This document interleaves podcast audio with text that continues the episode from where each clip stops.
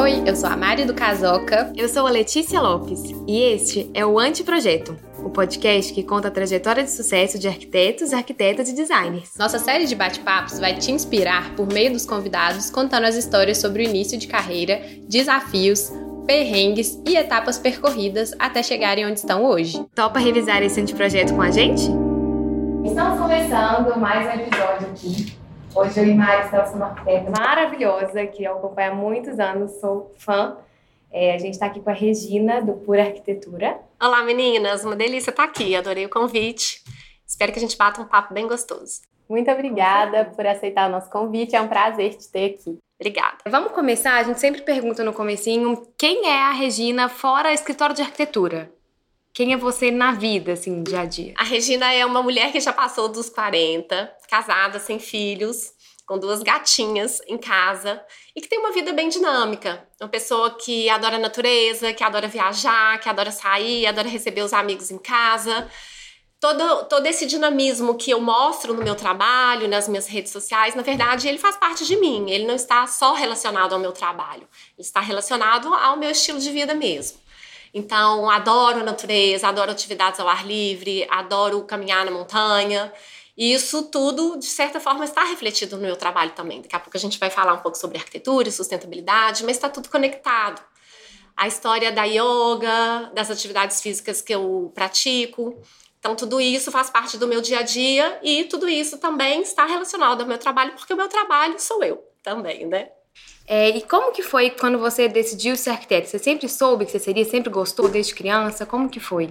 Não, a arquitetura nunca fez parte da minha vida, assim, não tive uma relação direta porque não tenho arquitetos na família.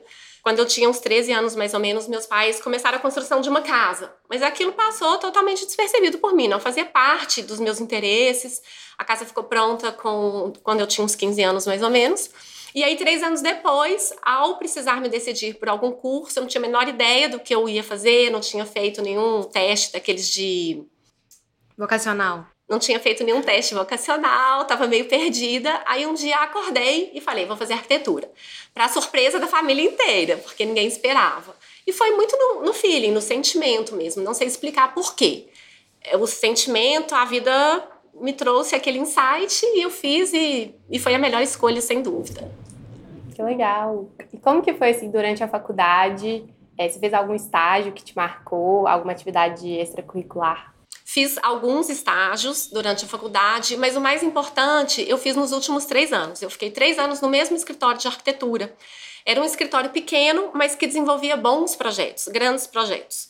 E eu entrei para substituir uma das sócias. Eram duas arquitetas que trabalhavam juntas, sozinhas. Uma saiu, largou a arquitetura e a outra sócia então precisava de um apoio e foi atrás de uma estagiária. Foi uma indicação de um colega meu de classe que trabalhava no mesmo prédio, em outro escritório e deu muito certo. Então eu comecei com o estágio normal, fui me envolvendo muito, sempre fui uma pessoa muito dedicada e estudava à noite, então às vezes eu ainda tinha disponibilidade para trabalhar mais tempo, sempre que eu podia eu ficava mais horas no escritório e foi construindo uma relação muito bacana com essa arquiteta Luciana Barbosa. E nós ficamos então três anos juntas. No último ano da faculdade eu já trabalhava num esquema meio de sociedade do escritório, já ganhava uma pequena porcentagem dos projetos.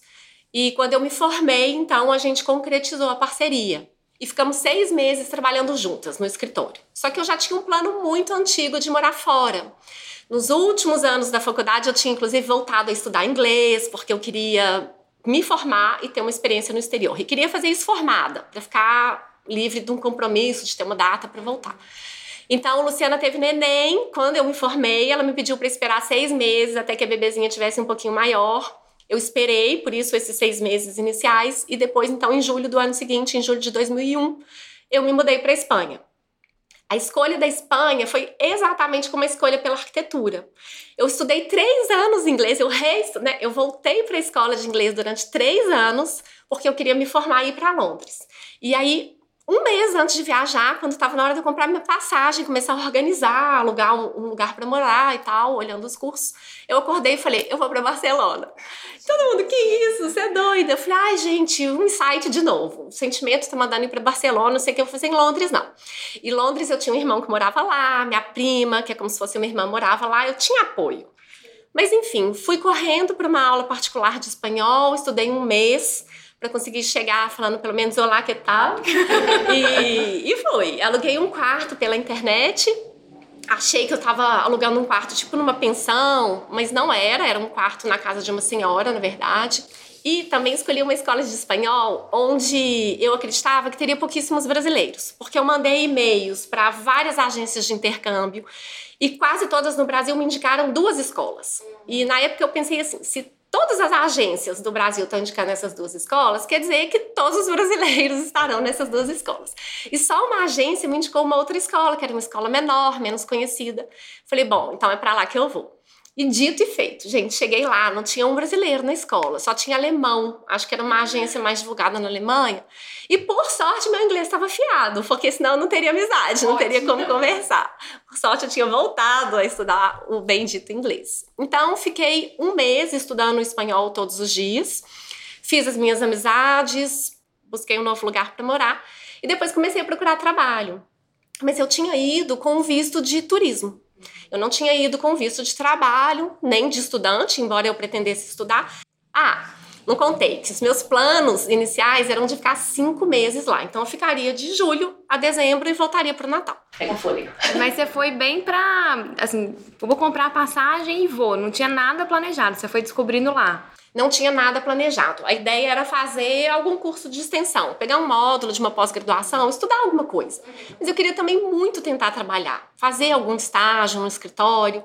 E a maioria das pessoas me diziam que isso não seria possível. Primeiro, eu não conhecia nem uma pessoa lá. Segundo, eu não tinha visto de trabalho. Tipo, Regina, o que, que você vai arrumar? Então, na época, o que, que eu fiz? Eu vendi meu carro, paguei a minha passagem, paguei a minha hospedagem, eu tinha dinheiro para ficar lá esses cinco meses. E falei: se eu quiser algo mais, eu vou ter que trabalhar. Principalmente se eu quiser ficar um pouco mais.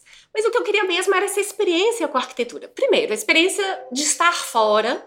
Eu sou de uma família super grande, somos cinco filhos lá em casa, então eu sou a do meio.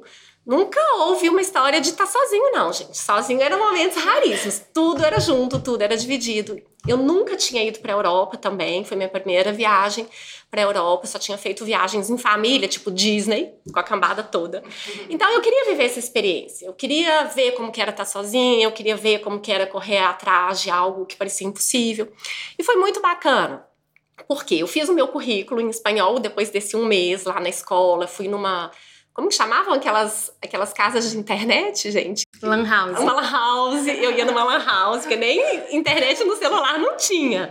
Parece que eu tô falando do século passado, mas eu vivi isso. Quando eu fui para lá, era o ICQ, se não me engano. A única forma de conversar aqui no Brasil era com ICQ. Tinha que baixar o programa no computador do trabalho, aquela confusão. Mas enfim, então deixa eu voltando ao raciocínio. Fiz meu currículo e fui distribuindo as minhas aulas eram de dia, eu, eu, estudava quatro horas de espanhol por dia. E na parte da tarde, então, algumas vezes por semana, eu ia distribuindo esses currículos pessoalmente nos escritórios. Eu pegava os endereços desde os livros, dos escritórios mais famosos que eu pegava nos livros, até nas páginas amarelas do catálogo. Existia catálogo e páginas amarelas nessa época também. E aí eu pegava endereços perto do bairro que eu morava para ficar fácil trabalhar. Às vezes as pessoas me recebiam, às vezes as pessoas mandavam deixar lá embaixo na portaria. Eu lembro que quando alguém abria a porta, a voz tremia, né, gente? O corpo todo tremia, eu falava: "Olá, que tal?" Tal, Seredina, quero trabalhar. Enfim, mas cheguei com a maior banca, pôr no currículo que eu já era arquiteta, que eu tinha meu escritório, que eu já tinha experiência, achando que eu ia arrasar. E consegui um trabalho. Um mês e meio depois que eu tinha chegado na Espanha, eu consegui um trabalho no escritório de arquitetura, no bairro que eu trabalha, no bairro que eu morava. E foi super bacana. E quando eu achei que eu tava com a vida ganha, gente, eu descobri que eu tinha entrado assim, no caos. Porque eu achava que eu estava pronta para trabalhar, mas eu não estava. Então, o arquiteto na Espanha ele é muito mais preparado, mesmo o arquiteto recém-formado.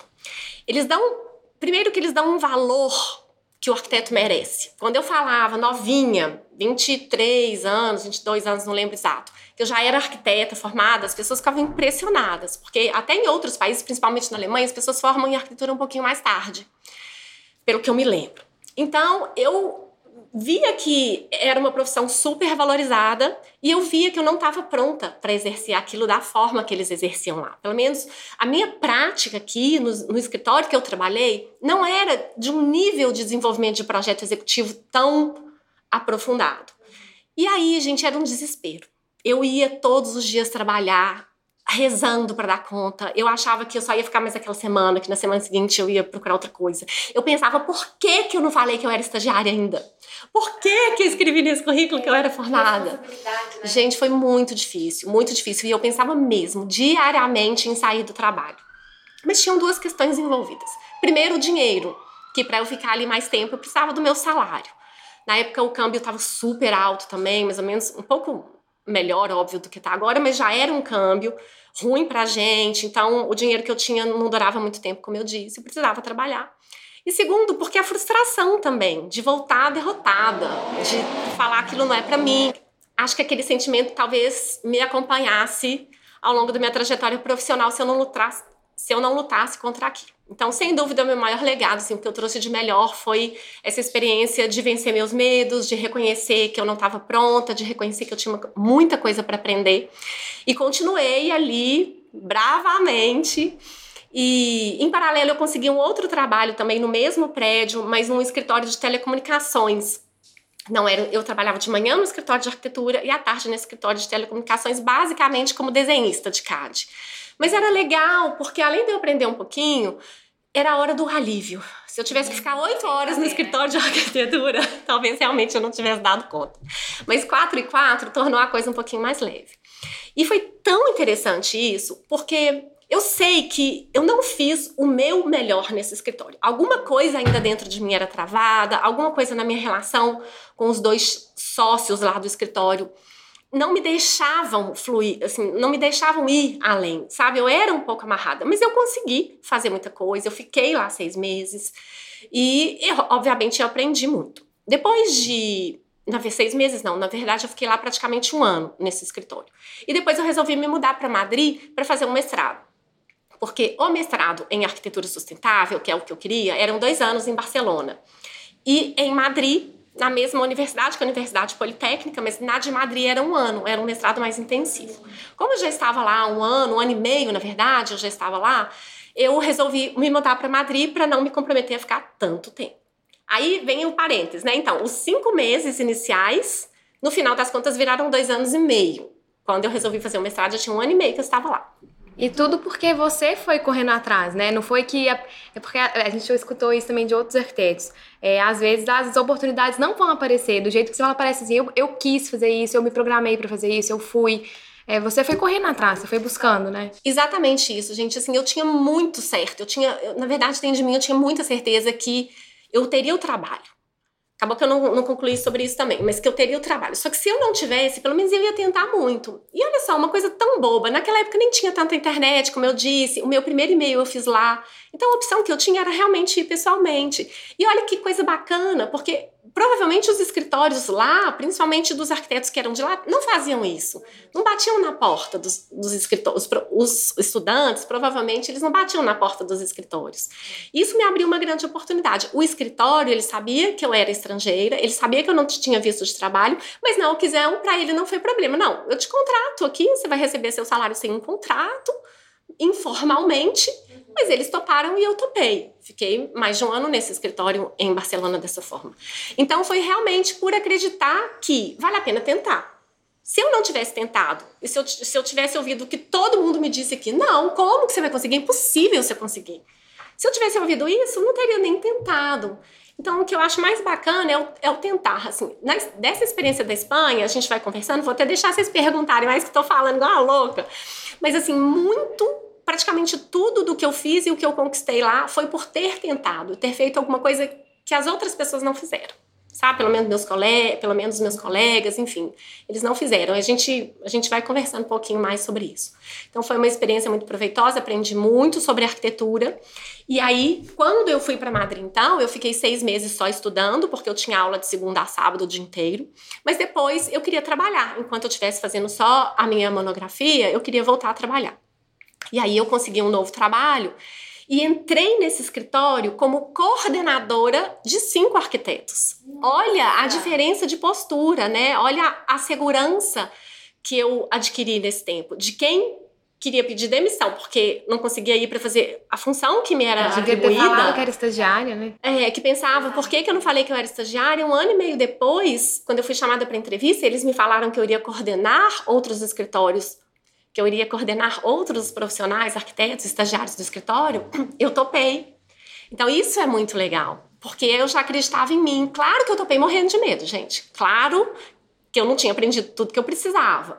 Mas, gente, se deu certo da outra vez, se eu cresci tanto, eu posso crescer aqui também. Pode dar certo. Eu tinha apoio, eu não ia coordenar sozinha, tinha outros dois chefes para me apoiarem. Então, foi uma experiência muito legal tive sucesso. Claro que cometi um errinho ou outro, precisei pedir ajuda do meu chefe para alguma coisa que eu não sabia, mas de modo geral foi um sucesso, deu muito certo. Eu fiquei muito tempo lá, a equipe era feliz, a gente era feliz no escritório. A gente chamava de escritório do amor, escritório de la, é, la oficina del amor, de tanto que todo mundo se amava, tinham outros estrangeiros. Então foi uma experiência muito legal e que eu só vivi porque eu superei o duro desafio lá atrás em Barcelona. Com certeza. Que legal. E aí, como é que foi assim essa volta para o Brasil, né? Essa decisão de é, largar uma coisa que você estava gostando muito para voltar para cá e criar seu escritório? A volta para o Brasil era algo certo na minha cabeça. Embora lá na Espanha mesmo, todo mundo dizia que eu não voltaria. Eles falavam: você vai arrumar um namorado, você vai arrumar um marido, casar aqui e ficar. Eu falava: não, não, não, não, não vou, eu vou voltar. Então eu estendi a, o meu tempo lá, dois anos, de, de, cinco meses virou dois anos e meio, mas eu tinha certeza que eu voltaria. Porque, como eu disse, eu tenho uma família muito grande, no fundo é isso que importa para mim, eu também não queria criar uma minha vida longe.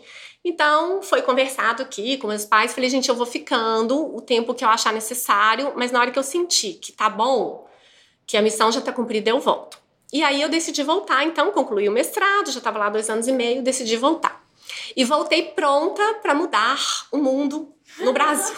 Vou mudar a arquitetura de Belo Horizonte. Agora eu tenho uma nova cabeça, uma nova mentalidade, aprendi muito e vou fazer uma nova arquitetura. O que durou, esse pensamento durou pouquíssimos meses, porque aí o balde de água fria foi jogado pelo mercado, pelas dificuldades mesmo. Não é fácil, né? Assim, a gente ter uma oportunidade de exercer, às vezes, aquela arquitetura, aquilo que a gente quer, não é fácil o cliente dá limitações. Na época eu ainda trabalhava muito para construtoras, junto com essa outra sócia, a gente retomou junto com a Luciana, a gente retomou a parceria.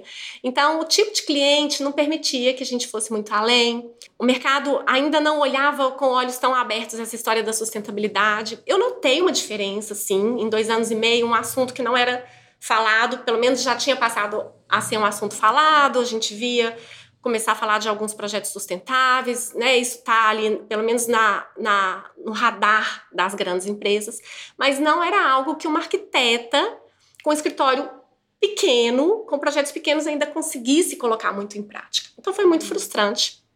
E esse assunto ficou, essa história da, da, arquitetura sustentável, que foi o tema do meu mestrado, ficou adormecido em mim durante muito tempo. Embora sempre que tivesse uma oportunidade, eu aplicava os conceitos, né, principalmente em relação às primeiras decisões de projeto, implantação, orientação, é, a, implantação da edificação em relação ao sol, as vistas, a integração com a paisagem, a escolha correta de materiais, tudo isso eu sempre coloquei em prática. Mas outras coisas eram mais difíceis, outros é, parâmetros, outras coisas eram mais difíceis da gente colocar em prática. Mas consegui, fazia um telhado verde aqui, uma coisinha ali, e devagarzinho isso foi e foi mesmo com a história das redes sociais onde eu retomei essa voz. Eu falei, bom, agora que eu tenho um canal, quando eu montei o Instagram, agora que eu tenho um canal em que eu realmente posso conversar com as pessoas como eu quiser, da forma que eu quiser, eu vou começar a falar mais sobre arquitetura sustentável. E reativei isso em mim, esse sentimento em mim. Eu falei, eu quero praticar mais sobre isso, eu quero falar mais disso, eu quero que os estudantes, os arquitetos recém-formados, tenham isso em mente. E aí eu comecei a dar umas palestras, dei uma palestra no Guaja, gratuita aqui em BH, que eu fiquei com medo de ter duas ou três pessoas, chamei minha família inteira, que é grande. Gente, vai lá, só pra não pagar um mico total. E o negócio lotou, aquele bar do Conversa lá fora lotou de, de estudantes e de jovens profissionais querendo ouvir mais. E aí foi muito bacana, porque eu comecei a falar mais sobre isso, eu comecei a praticar mais isso também, porque começou a ficar mais vivo em mim aquele sentimento, então comecei a aplicar mais e, consequentemente, comecei a atrair clientes interessados nisso. Principalmente clientes que queriam construir casas. Foi muito bacana, porque aí uma coisa foi puxando a outra, uma coisa foi puxando a outra.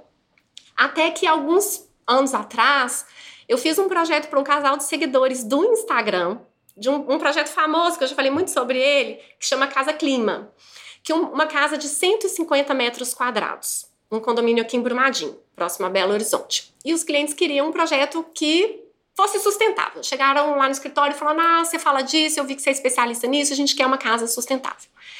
E um projeto pequenininho, assim, difícil. Quando a gente. É engraçado porque os projetos pequenos, as pessoas acham que são mais fáceis, mas não são. São muito mais difíceis. É muito mais difícil você resolver uma casa bem resolvida de com três quartos em 120 metros, mais uma garagem, do que você resolver em 400, 500. É. Então, e, e, muitas vezes com orçamento também muito mais limitado. Fiz o projeto de acordo com o que eles queriam, o projeto ficou lindo. E aí, nesse meio do caminho, eu me inteirei de um prêmio que é promovido todos os anos no Brasil pela Sangoban, é um prêmio de arquitetura sustentável. E são inscritos milhares de projetos, gente, milhares. Desde recém-formado, inclusive tem categoria estudante, até assim, grandes escritores. Marcelo Rosenbaum, muita gente já ganhou esse prêmio. E aí eu inscrevi essa casinha no concurso, no prêmio. Que eu falei, nossa, tem tudo a ver, tá linda. Mas assim, cheia de expectativa, mas ao mesmo tempo, o prêmio parece aquela coisa que é para alguém, não pra gente, né? E ainda era casinha ou era projeto? Era o projeto, não tinha sido construído ainda não. Tem a categoria projeto nesse, nesse prêmio. E, e ela ficou entre os 10 melhores projetos do Brasil na categoria residencial, entre milhares de todo tipo. E foi muito bacana. Então, para mim, na época, foi todo o empurrão que eu precisava. Tipo, gente, olha, dá para fazer na prática. Mesmo. Um projeto real, feito para clientes reais. Eu não mexi nada no projeto para mandá-lo para o concurso. Nada. Exatamente o que eu entreguei para o cliente foi entregue. Até brinco, falo, nossa, se tivesse dado uma floreada ali, mexido umas coisinhas, quem sabe teria ficado entre os três primeiros. Mas enfim, brincadeiras à parte é isso. Então, é a prova de que dá para fazer e que um prêmio tão grande de uma empresa tão grande como a Sangoban, no Brasil inteiro, com milhares de projetos, olha só, ficou entre os 10 melhores. Então, isso realmente foi um fôlego, foi muito bacana. E de lá para cá, como eu disse, eu comecei a atrair, então, esse tipo de cliente. Faço muitos projetos residenciais pequenos. Hoje eu estou fazendo no escritório, a gente está ao mesmo tempo, tem vários projetos em andamento, mas tem um projeto que eu vou apresentar hoje à tarde, a primeira vez para o cliente, que é de uma cabana de, sei lá, 35 metros quadrados, e tem projeto de casa de mais de 600 metros, acontecendo ao mesmo tempo. Isso é super legal. Né? Não tem um nicho específico, não trabalho só para residências de luxo ou muito grandes. Não. É o, é o que vem. E o que é bacana é que em todos eles o conceito é o mesmo. Da boa arquitetura, da boa orientação, da escolha correta dos materiais, da ventilação, de tentar tornar aquela edificação o mais sustentável possível, só com as ferramentas de projeto que a gente tem mesmo, essas decisões iniciais de projeto. E é isso que eu falo, é isso que eu prego, porque às vezes só o fato de, de um, um, projeto mal implantado, aquilo já ferrou, aquilo a casa ou vai ser muito quente, ou vai ser muito fria, ou não privilegiou as vistas, ou entendeu mal o vizinho. Então, essas decisões que elas são tão básicas, isso não tem que ser chamado de arquitetura sustentável, na verdade, né? Isso é, tem que ser de chamado de boa arquitetura, é uma boa arquitetura, uma arquitetura consciente. E é isso que eu falo, a arquitetura sustentável ela nada mais é do que uma boa arquitetura. O resto são artifícios, são ferramentas que a gente pode ter para ir melhorando. Energia solar, para aquecer água, energia fotovoltaica para gerar energia, né? energia solar para com os painéis fotovoltaicos para a gente gerar energia, reuso de água, isso tudo são extras. Mas a edificação mesmo, o conforto térmico, a gente tem que tentar fazer o melhor possível com o que a gente tem de ferramenta de arquitetura, de projeto. Então é isso que eu divulgo, é isso que eu prego, é isso que eu quero que outros arquitetos, principalmente os jovens, saibam. Precisa ir para Espanha fazer um mestrado em arquitetura sustentável para praticar isso? Não precisa. Só que depois que eu fiz o mestrado que eu entendi isso melhor. então estou aí repassando, né, essa informação, assim, é disso que eu gosto de falar. Que legal. É, eu queria entender um pouquinho mais sobre o seu escritório, assim, então, é, essa época que você fez o Instagram foi quando começou a aparecer os primeiros clientes, assim, nessa retomada ao Brasil? Não, depois que eu voltei para o Brasil, eu voltei no final de 2003, em dezembro de 2003. Aí, de 2004 a 2010, eu continuei trabalhando em parceria com a Luciana Barbosa e, na verdade, a maioria dos clientes vinham dela. Ela é de uma família de construtores, o círculo de relacionamento dela é de muita gente que construía tal. Então a gente tinha uns clientes assim, fixos. É como se o escritório pequeno, né, o nosso, nosso volume de trabalho, o nosso rendimento, ele já tinha uma estabilidade. E aí, por causa disso, eu fiquei ali na toca muitos anos. Durante os meus primeiros 10 anos de formada, eu fiquei ali quietinha, de certa forma acomodada. Mas depois, em 2010, nós resolvemos separar a sociedade porque a gente começou a caminhar realmente por caminhos diferentes. Eu queria uma coisa, ela queria outra coisa, e a gente entendeu que estava na hora de separar. Aí, nesse momento, logo depois, veio a crise também do mercado, as grandes construções, que era o que eu fazia mais, diminuíram. E eu tava sozinha. E eu falei, gente, e agora? Onde que eu vou arrumar cliente, né? Porque, assim, eu fazia coisas, eu trabalhava, mas eu nunca falei para ninguém. Marketing era uma coisa que não existia na minha cabeça. Eu nunca pensei em marketing nos primeiros 10 anos da minha carreira. E aí, eu não sei exatamente que ano, mas deve ter uns seis anos ou sete, uns, por aí, uns seis anos, eu montei um Instagram. E falei, bom, preciso começar a divulgar o que, que eu faço. Porque mesmo os meus amigos, muitas vezes sabiam que eu era arquiteta, mas nunca tinham visto nada que eu fiz. E aí eu montei um Instagram e comecei a postar. E foi interessante porque naquela época ainda era mais fácil fazer um Instagram crescer, né? Hoje é muito difícil, hoje é mais fácil diminuir no Instagram do que crescer. É. é. muito difícil. Mas naquela época foi mais fácil, então o perfil cresceu bem rápido. E aí eu fiz contato com outras pessoas que tinham perfis grandes por direct, eles repostaram alguns, alguns posts, enfim, isso tudo ajudou a impulsionar. E foi muito interessante porque mesmo nesse início, o que começou a acontecer? Os meus amigos começaram a me ligar para fazer projetos. Por, por isso, porque eles começaram a ver o que eu fazia, que eu nunca tinha mostrado. E aí foi. E então, mais projeto, mais post, mais divulgação. E o perfil foi crescendo bastante até que veio o primeiro cliente através do Instagram, tipo, um cliente totalmente desconhecido. E hoje, junto com as outras redes, junto com o YouTube, que é um canal que eu também tenho e sou muito dedicada, praticamente todos os novos clientes vêm através das redes sociais. Fora o meu círculo de relacionamento, né, as pessoas que já eram meus clientes, amigos de amigos, fora isso, todo mundo, a galera toda, vem da rede social. Então, nos últimos anos, eu também cresci bastante o meu escritório. Uhum. Há cinco anos atrás, eu trabalhava sozinha. Né? Hoje eu tenho mais seis arquitetos contratados no escritório, assim, um, um período muito. e precisando crescer, precisando expandir. Ano que vem a gente já vai pegar a sala ao lado, já vou contratar mais gente, porque não dou conta de toda a demanda. Olha que interessante, com a exposição simplesmente nas redes mas mostrando profundamente o que eu faço, mostrando profundamente assim, os valores do meu trabalho, porque o YouTube permite isso. É. Permite que a gente aprofunde mais no conteúdo do que o Instagram. É, vamos falar um pouquinho de YouTube. É, como que você decidiu que abrir um canal no YouTube? Porque é uma trabalheira, né? É muito empenho mesmo de gravação, edição, dá mais trabalho até do que o Instagram, né? Como que foi isso? Pois é, foi muito interessante, porque não foi uma decisão que veio de mim. Dessa vez não fui eu que tive aquele feeling, acordei um dia e falei, vou abrir um canal do YouTube. Não. Uma amiga de uma amiga que me seguia no Instagram e nessa época eu já tinha começado a fazer mais stories, né? Depois que a gente depois que veio o Stories, a gente começou mais a dar cara a tapa, mostrar quem que a gente era, o jeito, o jeito de falar e tal. Essa amiga me seguia e ela é videomaker, Daniela Fonseca. E a Dani, então me acompanhava, achava legal, tava nesse circuito, edita muito vídeo, faz muito vídeo, enfim, para diversas áreas. Mas ela me ligou um dia e falou: Regina, só a Dani, tal, tal, tal, vamos conversar. E aí ela chegou para mim e falou assim: Eu acho que eu devia abrir um canal no YouTube. Você leva jeito, se comunica bem, seu conteúdo é bom, o YouTube tá crescendo, vamos fazer isso? Eu te ajudo, a gente faz uma parceria. Falei, Dani do céu, mas assim, YouTube é para jovem. YouTube, eu acho que é assim, dos 30 para baixo. YouTube não é para uma pessoa da minha idade. Porque eu realmente achava, eu mesma tinha pouco acesso. YouTube, para mim, eu entrava na época para ouvir música. Uhum. Só. E aí ela falou: vamos fazer um teste. Eu falei: então tá, vamos fazer um teste. Vamos fazer um vídeo inicial. Se eu achar que rolou, a gente, a gente coloca no ar, abre o canal, mas tem que ser uma coisa bem profissa. Não vou fazer vlog, não vou pagar mico no YouTube nessa altura do campeonato, não. E, gente, foi muito engraçado, porque, porque o primeiro vídeo foi como colocar uma mesa com jogo americano de crochê. Porque tinha que ser um tema fácil, uma coisa que eu gravasse na minha própria casa.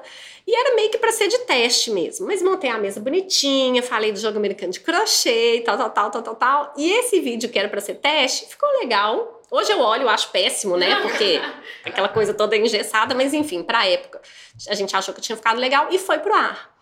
E, e é muito interessante, porque o conteúdo ele começou realmente mais raso.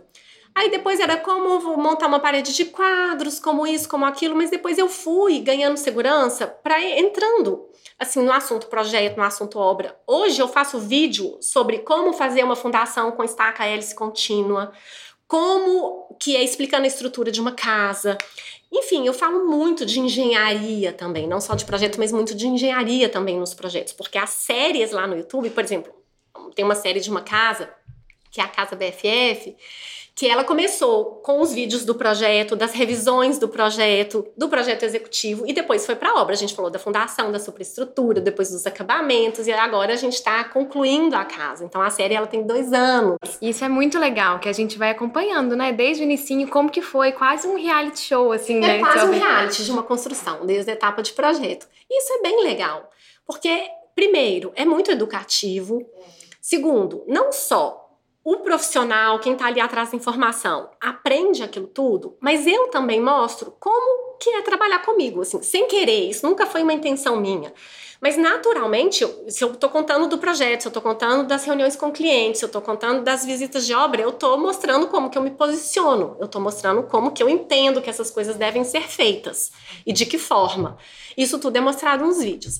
Então, sem querer, eu comecei a atrair esses clientes mostrando como que eu pratico a arquitetura, mostrando como que é o meu dia a dia, mostrando a minha postura, como que eu penso. E de repente começou um monte de gente me ligar.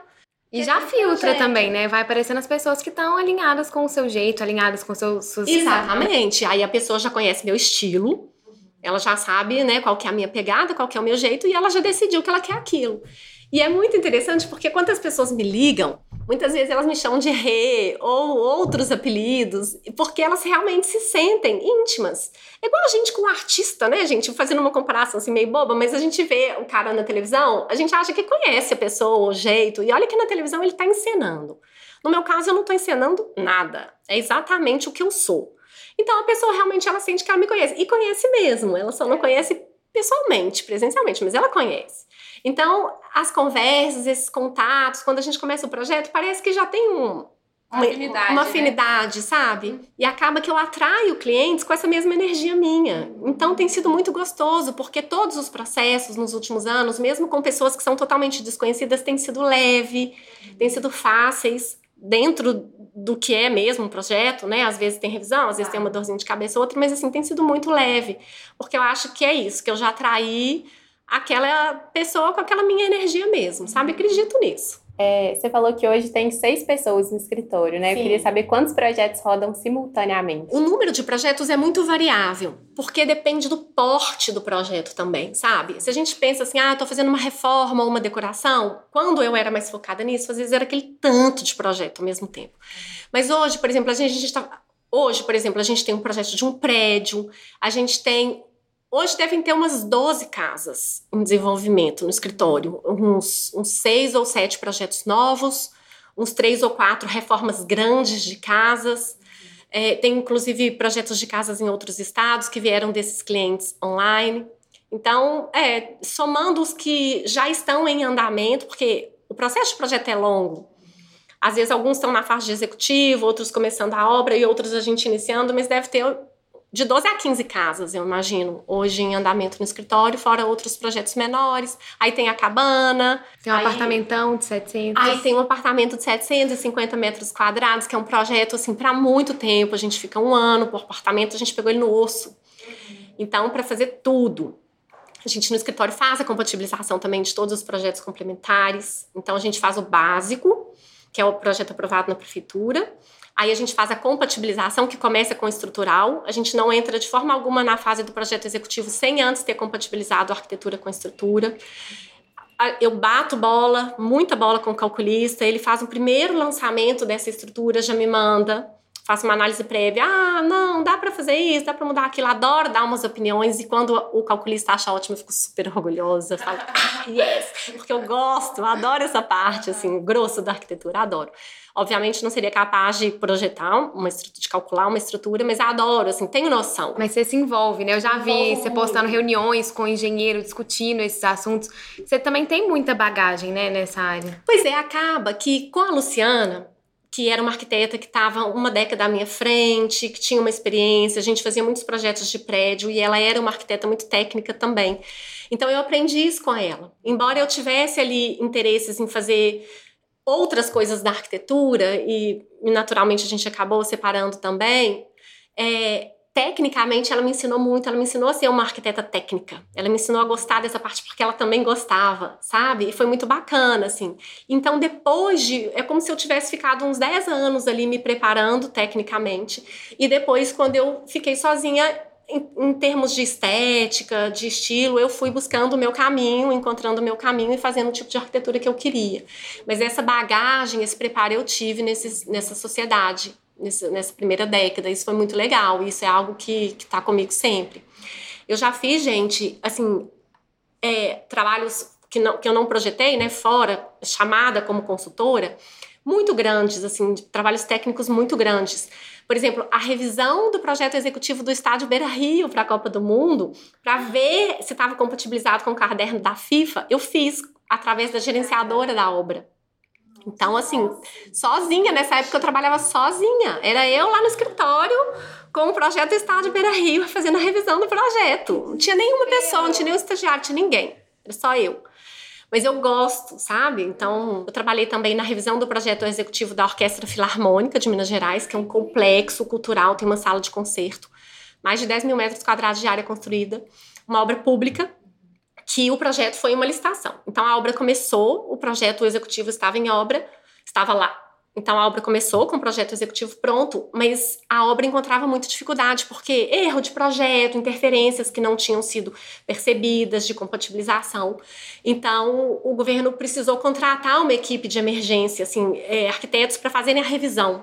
E por indicação, meu nome foi e eu fui contratada através da gerenciadora da obra para fazer essa revisão do projeto executivo. Então eu fiquei seis meses revisando, gente, projeto executivo de um. Olha isso! De uma sala de concerto, de um prédio da rádio, um negócio que eu, gigantesco também. Compatibilizando, achando interferência com ar-condicionado, marcando onde tinha que furar viga. Enfim, uma loucura. E acabou que nessa época o escritório, eu fiquei praticamente, porque eu ficava lá o dia inteiro e depois tinha que ir pro escritório de noite fazer meus projetos. Então o contrato rendeu mais do que eu esperava, eu acabei ficando um ano e meio lá, fiquei praticamente integral. E depois que eu, depois desses primeiros seis meses que eu fiquei revisando o projeto, a gerenciadora ela quis que eu ficasse fiscalizando a obra, porque ela falou: Regina, você conhece tudo, são cada prego desse, desse, cada prego desse projeto é ótimo. Mas enfim, cada detalhe desse projeto. Então fica aqui revisando, fica aqui fiscalizando a obra. E aí foi ótimo, porque eu também pude ver ser construído aquilo tudo que eu olhei, porque é difícil a gente ver uma obra também em execução. Às vezes a gente projeta, muitas vezes prédios, por exemplo, que eu já fiz muitos. A construtora não quer o arquiteto na obra, gente. Uhum. Ela pega aquele projeto, leva para ela, faz do jeito que ela quer, faz as modificações do jeito que ela quer, só chama o arquiteto quando tem um pepino, é. que tem que resolver alguma questão do acabamento que não ficou bom. É, entendeu? Eles têm a turma deles, eles resolvem para lá. Então, muitas vezes a gente não tem a oportunidade, já projetei muitos prédios, a gente não tem a oportunidade de acompanhar isso o tempo inteiro né? E aí foi muito legal, aprendi assim, horrores, horrores. Mas assim, eu não tenho medo do que vem, eu não tenho medo do trabalho. Mas é, eu tô vendo, porque são assuntos muito diferentes, assim, é um estádio, é uma aí, apartamento, aí faz de, de tudo. Eu faço. E isso é uma coisa minha mesmo, assim, eu, o desafio parece que me dá uma injeção de adrenalina. Eu falo, nó, será que eu consegui fazer isso? Gente, olha o trabalho que eles estão me oferecendo, meu Deus. Aí a adrenalina desce, eu falo, vou fazer. Entendeu? Assim, vou fazer. Que legal. Não sei como, mas vou fazer. E aí você tem que correr atrás de informação mesmo, que você não sabe. A gente tem que ser muito humilde uhum. para trabalhar, gente. Porque se a gente quiser parecer, mostrar que a gente sabe tudo, vai dar errado. Eu não sei tudo. Nossa, eu não sei nem metade do que eu gostaria de saber. Não sei. Mas assim, eu tô tão aberta a, a, aprender todos os dias, na obra, com pedreiro, com bombeiro, com engenheiro, com todo mundo, que é assim que a gente vai crescendo. Então eu acho que tem que ter humildade, tem que saber falar que não sabe, tem que pedir ajuda quando precisa. E aí a coisa acontece. Né? Mas sempre foi muito de me lançar, é isso. O, o acordar, ir para Espanha, eu chegar lá, fazer um currículo, bater na porta, o topar um ano depois ser coordenadora, eu vou. Não esperar as coisas acontecerem. Não esperar, eu vou. Então, e isso acaba me fazendo aprender muito, porque eu tenho que correr, eu tenho que correr atrás de mais da informação. Eu tenho que correr atrás de mais da coisa para dar conta desses projetos que eu ainda não estava preparada para. Quer dizer, estava, né? De certa forma estava. Mas isso é muito legal, porque a arquitetura dá medo. Praticar arquitetura dá medo, gente. É muita responsabilidade. Nossa, é muita responsabilidade. Eu acho muito doido. Só que é legal, porque, assim, à medida que a gente começa a praticar, tem o um primeiro projeto, pode ser pequenininho, pode ser reforma de uma cozinha, um banheiro. Eu entendo que é assim. Cada projeto é igual comprar um carro novo.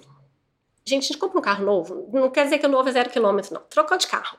A gente só enxerga aquele carro na rua, não é? Uhum. Olha, aquele é de outra cor. Olha o para-choque daquele pintado. Olha o farol não. daquele. O volante. Aí você quer dentro. Você só enxerga aquilo na sua vida. Pelo menos no primeiro mês ou dois meses que você trocou de carro, é só enxerga aquilo. Não tem outro carro que você enxerga. Você nunca tinha reparado que tinha tanto carro daquele modelo do seu na rua. O projeto é a mesma coisa. Quando eu tô fazendo um projeto, gente, parece que o meu olhar Vai todo pra vai isso. To... Onde eu vou, qualquer restaurante que eu entro, qualquer banheiro, qualquer hotel, eu, eu tô vendo os detalhes que estão naquele projeto que eu tô desenvolvendo, que eu tô atrás. Tipo, como que eu resolvi aquele corpo, aquela iluminação? Eu olho tudo. Então você fica. Por isso que eu entendi também muitos anos depois que é legal ter nicho. Porque eu nunca tive um nicho muito determinado. Eu fiz de uhum. tudo que me chamaram, eu fiz. Só que é muito difícil você estar tá com o olhar atento para tudo. Quando você realmente está no nicho, já tem uns anos que a gente está mais em projeto residencial, em casa, realmente é, é, a mente ela descansa um pouco, é. sabe? assim, você vai conseguindo direcionar mais seu olhar também para aquelas coisas, porque acaba que toda casa tem um guarda-corpo, tem a escada, tem o um banheiro, você, você, você, fica ali. Nem descansa, né? Mas você vai ficando mais especialista, é, né? Você vai, não sei, porque para mim é muito isso. Assim, hoje não tem onde eu vá se eu posso sair de férias, se eu posso estar num restaurante, não tem onde eu vá, gente, que eu não esteja reparando algum detalhe de arquitetura. Uhum. E eu não era assim antigamente. Não era. E quando eu comecei a precisar, né? Porque quando a gente começa a praticar, a gente começa a precisar daquela informação. O que, que eu vou fazer? Como? E você começa a reparar, e aí é um caminho sem volta. Nunca mais na vida eu vou fazer uma viagem de férias que eu só vou.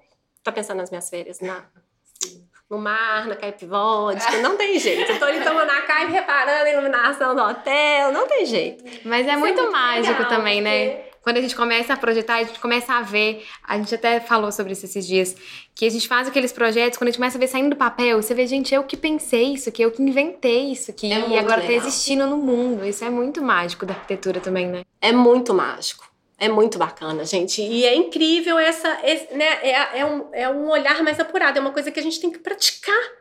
Esse olhar, essa percepção, ver como que o outro fez. Às vezes tem uma dúvida de projeto, você não sabe como resolver. Eu ando na rua, gente. É, agora nessa pandemia, então, no começo, eu, eu ia pro escritório, não tinha ninguém no escritório, eu ia trabalhar a pé todo dia.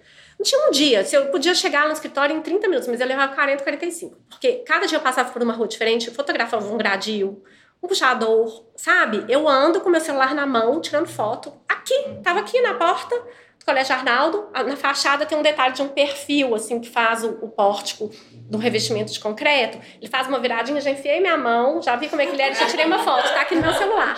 Foi feito agora oh, pra moça. Agora, tava esperando vocês chegarem ali embaixo. Muito bom. Então é isso, entendeu? O tempo inteiro. É uma coisa louca. É, nossa é, senhora, a cabeça é não para. É. Ai, gente, tá tão gostosa a conversa, a gente já tá 45 Ai, já. Mentira! Nossa, passou muito rápido. Muito rápido. Mas voltando ao assunto do YouTube, é, você comentou que você começou a fazer esses vídeos, foi acontecendo e hoje muitos clientes vêm do YouTube. É, como, como que é isso? Assim, quanto tempo por semana você emprega nessa é, gravar vídeo? Quanto tempo você coloca nisso e qual que é o retorno real assim disso para você? Gente, é uma loucura conciliar isso com a minha agenda, com o meu dia a dia. Não é fácil. É um vídeo por semana. E cada vídeo eu perco pelo menos meio período, assim, ou uma manhã ou uma tarde. Porque eu tenho que sair, eu tenho que ir para a obra. é, chega lá, você tem que decidir o que, que vai gravar. Eu não faço roteiro, não. Alguns vídeos específicos, quando eu tô falando de assuntos, às vezes, muito específicos, como projetar um prédio tal, eu até faço um roteirinho. Mas geralmente eu chego lá na obra, eu já sei o estágio que a obra tá e gravo. Então demora, é demorado. É impressionante. Um vídeo de 15 minutos, eu levo pelo menos umas duas horas ali gravando. Depois tem a parte da edição, que não sou eu que faço, é a Dani que faz a edição dos vídeos ainda. É, então é bem, é bem demorado e é muito difícil abrir meio período, né, de um dia, meio horário, ou de manhã ou à tarde, numa semana para fazer. Mas eu faço. Às vezes eu gravo fim de semana, às vezes eu gravo à noite, quando é vídeo que eu consigo gravar no escritório e cobrir com as imagens que eu já fiz na obra. Só que é muito importante. Então, é isso que eu. O, o que eu penso hoje é: eu, eu passei 10 anos sem me preocupar com marketing. E eu vi o tanto que foi ruim, né? O tanto que poderia ter sido tudo diferente, talvez eu tivesse me preocupado com isso lá atrás. E quando eu tive a oportunidade, então, de fazer sozinha, do meu jeito, com as minhas próprias mãos, eu encarei o desafio, eu fiz os vídeos e o canal me surpreendeu muito com essa conversão de cliente. Eu nunca imaginei que um cliente iria procurar um arquiteto no YouTube. Nunca. Eu achava que o retorno do YouTube ele viria de outra forma. Talvez com patrocínio, com empresas que queriam anunciar dentro dos vídeos. Eu achei que era isso que ia acontecer. E não foi. Eu comecei a ter uma conversão, né, a, a fechar contratos com seguidores muito, muito, muito. Então, dessas 12 ou 15 casas que estão em andamento hoje no escritório, 80 ou 90% são pessoas que vieram ou do YouTube ou do Instagram, mas mais até do YouTube. Eu acho que a pessoa até ela me acha ali no Instagram, mas depois ela já vai no YouTube ver aquele conteúdo profundo, ver todos os vídeos. As pessoas me ligam, falam, eu maratonei o canal essa semana e tal, me identifiquei com essa casa, me identifiquei com aquela, tal, tal, tal. E é muito legal. Então, a minha energia, assim, eu, eu não entendo que é um tempo perdido. Cada vídeo é um cliente que eu tô trazendo. Cada. Isso é fato, assim. Principalmente depois que eu comecei a focar em vídeos mais de casa e postar muitas casas lá no YouTube, vem. Para cada um tem um cliente, sabe? É impressionante. Então é um investimento, foi um investimento de dinheiro durante muito tempo, quando ainda não tinha retorno, né? Porque no comecinho, apesar de que sempre teve, desde o comecinho, mas ainda era pouco pingadinho aqui um ali. E hoje o canal ele já se paga, obviamente, meus cursos com edição.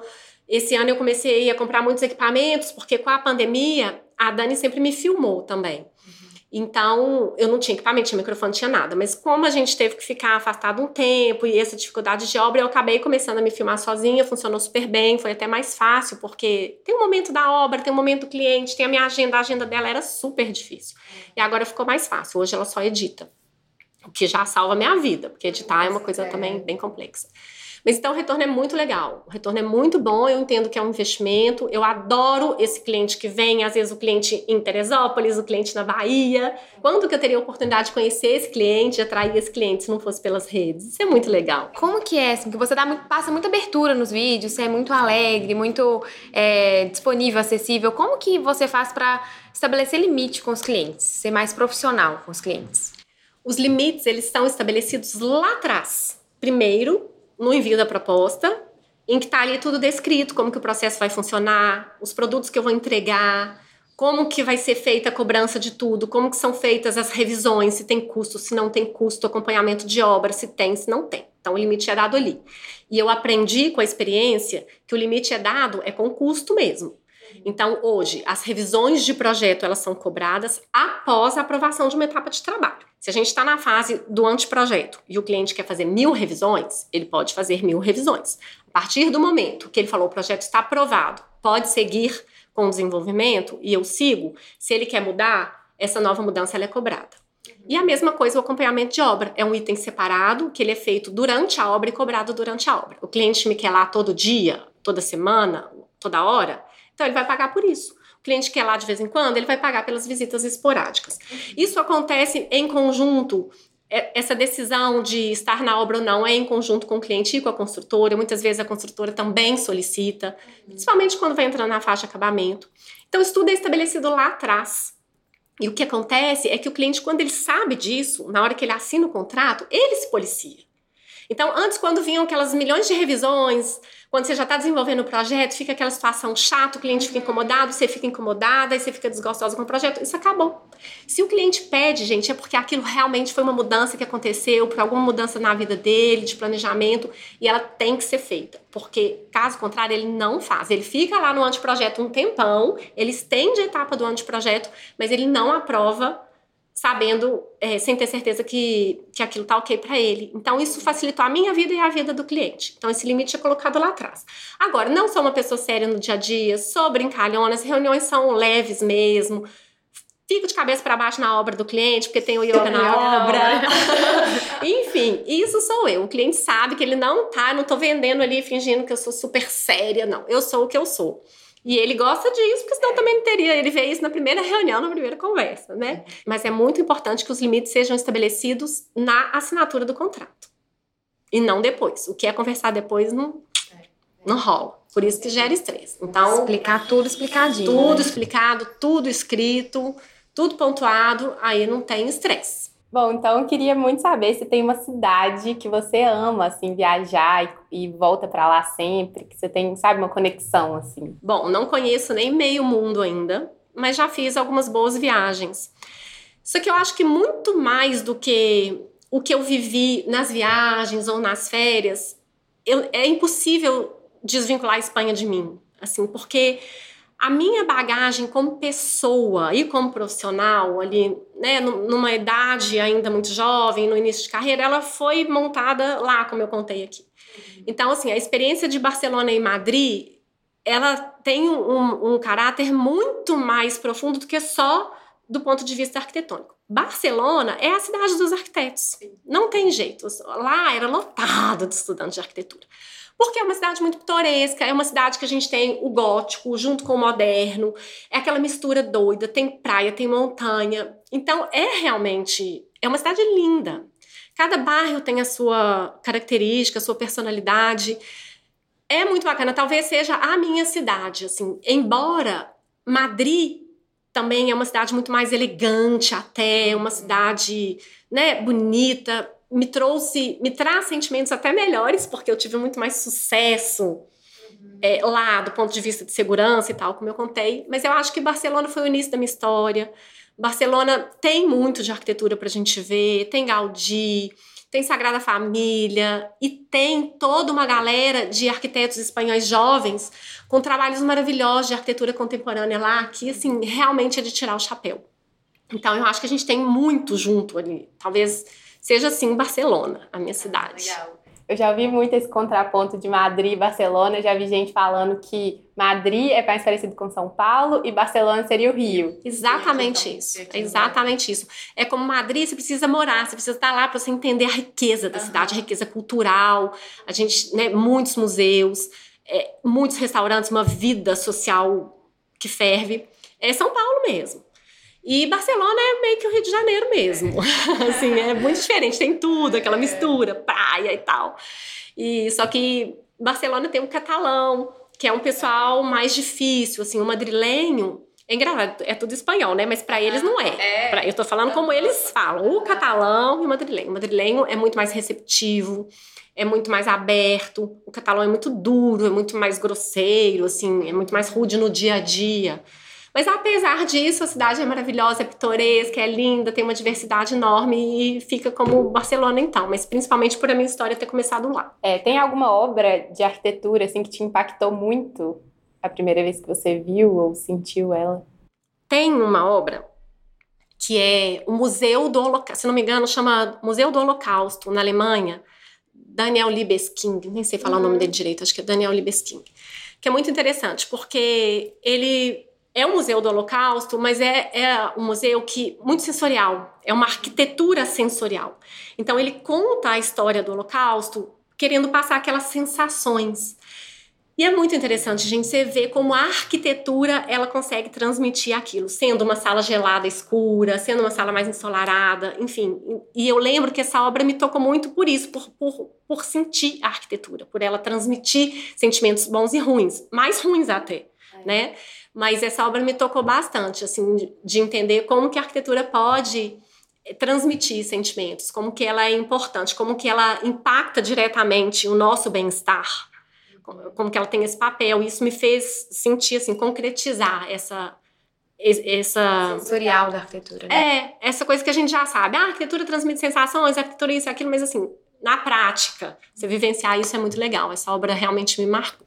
Legal. É, indicação de livro, tem algum? Tem uma série que chama Green Architecture, que são livros não muito grandes, assim, livros pequenos sobre arquitetura verde, arquitetura sustentável. Então, eles selecionam projetos no mundo inteiro e fazem a compilação naquele livro. Então, não é de um arquiteto específico.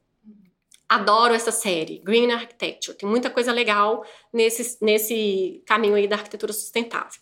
De livro de arquitetos mesmo, um que talvez seja um dos livros que eu mais consulte nos projetos residenciais é um livro do Isai, Gente, o livro é incrível, é um livro branco, grosso, com todos os projetos, assim, os principais projetos residenciais dele.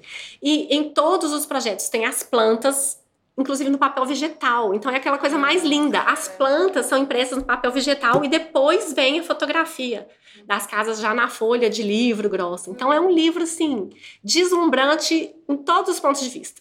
Sabe, esteticamente ele é lindo, essa história do vegetal, parece que as plantas foram desenhadas em nanquim e com um conteúdo incrível. Eu consulto para olhar muitos detalhes arquitetônicos, assim, de, aqueles detalhezinhos que a gente precisa resolver nos projetos. Ah, deixa eu ver como que o Zay fez. Tá. Então, é, bolinha nas casas. Então, é um livro que realmente vale a pena ter. Gosto demais. E só para fechar, tem um livro do Tadao Ando também, que eu sou apaixonada com Tadao muito de arquitetura subterrânea, aquela coisa da arquitetura japonesa, aquela uhum. pureza, mas uma riqueza ao mesmo tempo. Uhum. É, formas, luz e sombra. Então, tudo isso que ele trabalha muito bem, adoro. É um livro que volta e meia eu abro também. Legal. E a última pergunta agora é a mais difícil, a mais legal. É uma frase para você com 20 anos de idade. Nem pensa, só vai. Nem pensa, só vai. Que foi o que eu fiz. Isso. E deu certo, super certo. É. Ai, foi uma delícia. A gente nem viu passar esse papo com a Regina. Que bom, gente. Foi uma delícia mesmo. Poderia ficar aqui o resto da manhã falando e contando tanta coisa pra Tava compartilhar. tem várias perguntas, ainda não deu dessa vez. Mas tem muita coisa que ela pode ensinar pra gente. Sua empolgação com a arquitetura me deu vontade de voltar a fazer ah. projeto. ah, gente, que bom. É isso mesmo. A ideia é incentivar, compartilhar tudo isso que eu realmente penso da arquitetura, né? E pratico. Muito obrigada pelo convite, fiquei muito lisonjeada, adorei estar aqui. Tô doida pra já ouvir o podcast no ar. também estamos. Muito obrigada. Muito obrigada mesmo. Um beijo. Beijo, beijo. valeu, gente. Tchau. Nosso projeto não termina aqui. Seguimos em diálogo no arroba Anteprojeto Podcast. E se você ainda não conhece o escritório da Letícia, essa arquiteta fantástica, criativa e muito talentosa, acesse o site leticialopes.com. Vale a pena conferir, ela tem muito bom gosto e os projetos são maravilhosos. Gente, se você é arquiteto e ainda não conhece o Casoca, pelo amor de Deus, acesse casoca.com.br. Lá a gente encontra todas as informações para especificar os melhores produtos do mercado. Eu uso demais os blocos do Casoca, me salvam em todos os projetos. Tem que conferir. Um beijo, gente. Até o próximo episódio. Um beijo e eu tô doida para vocês conhecerem o próximo convidado. Ai, eu também.